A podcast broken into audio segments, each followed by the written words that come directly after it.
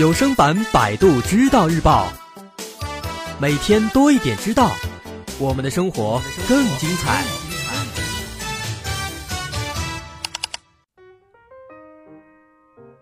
在前段时间，在浙江发生了一起严重的医疗事故，引起大家的热烈讨论。这起事故是怎么回事呢？因为医院的技术人员在进行体外的治疗性操作的时候啊，严重违反了流程，导致其中一名感染了 HIV 的治疗者，让他的血液跟其他患者的血液呢相混合了，最终导致很多的治疗者都感染了 HIV。这个事件一出，不少人在感叹的同时，也不禁产生了这样的疑问：为什么医疗技术如此进步的今天，医疗事故还是难以避免？实际上啊，医疗事故的频发是多种因素相互作用的结果。对于某些医疗事故而言，强化规章制度、改善当前流程的不合理之处就能够避免了。但是有些事故呢，可能在很长一段时间之内都找不到最佳的解决方案。所以说，咱们首先要明白一个问题：为什么会发生医疗事故？在现如今，医疗事故更多的是指由非不可抗拒力因素啊，比如人员、操作流程、治疗手段和药物等等，是由这些东西所导致的有着恶性后果的医疗事件。虽然说并非所有的医疗事故都有严重后果，但是由于它是完全可以避免的，因此每一起事故都值得所有人严肃看待。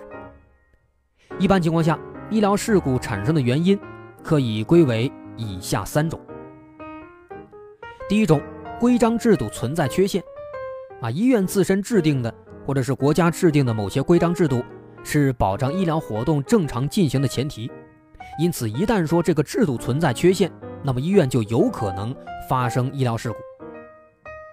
一般情况下，医院在无菌操作、医护人员轮班和休息、医疗步骤以及流程等方面，在这些地方存在缺陷的时候。就更容易造成医疗事故，这是第一种。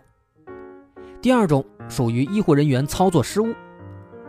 由于几乎所有的医疗过程都需要医护人员参与，而医护人员本身他就存在着一定的犯错几率，毕竟人无完人。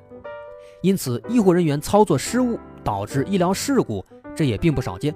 有时候这类的医疗事故呢，还会更加严重，比如咱们开头说的浙江的那起事件。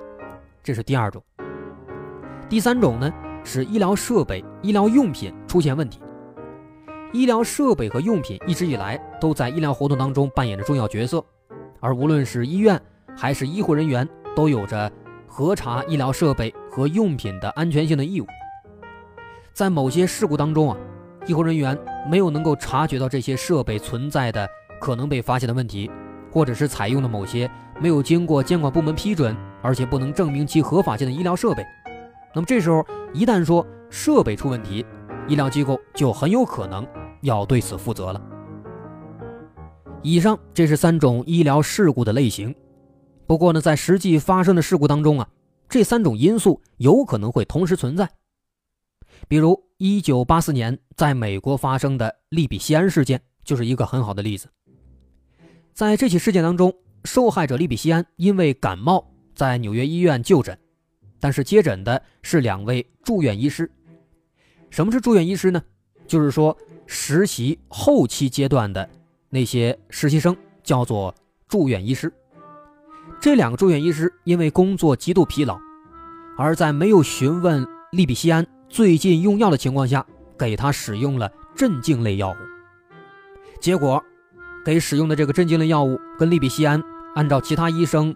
所服用的抗抑郁药物发生了严重的相互作用，他因此在第二天早晨病情急剧恶化，不治身亡了。最终，这被认定为严重医疗事故。住院医师他们的实习规章制度没有能够保证住院医师在诊疗之前得到足够休息，而在过度疲劳中的住院医师又做出了错误的决策，导致患者死于非命。那么这起事故就是第一种和第二种因素这两种因素一起出现。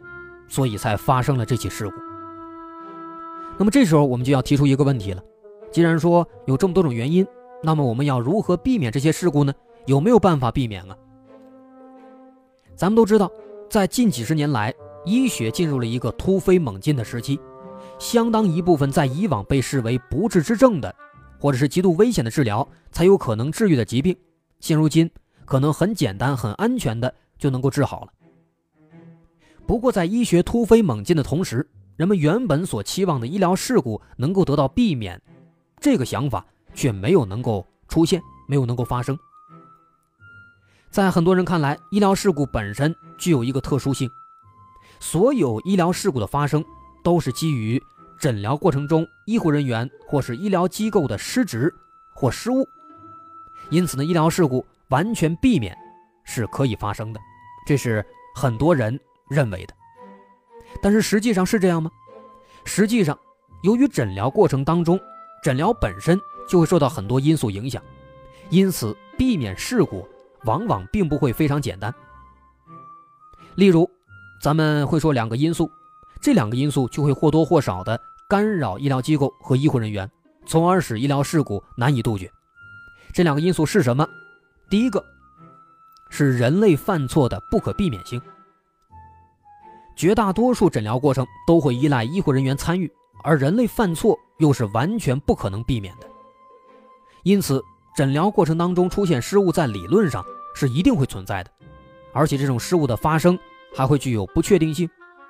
正是因为这一点，很多由于操作失误造成的事故只能够尽量减少，而不可能完全避免。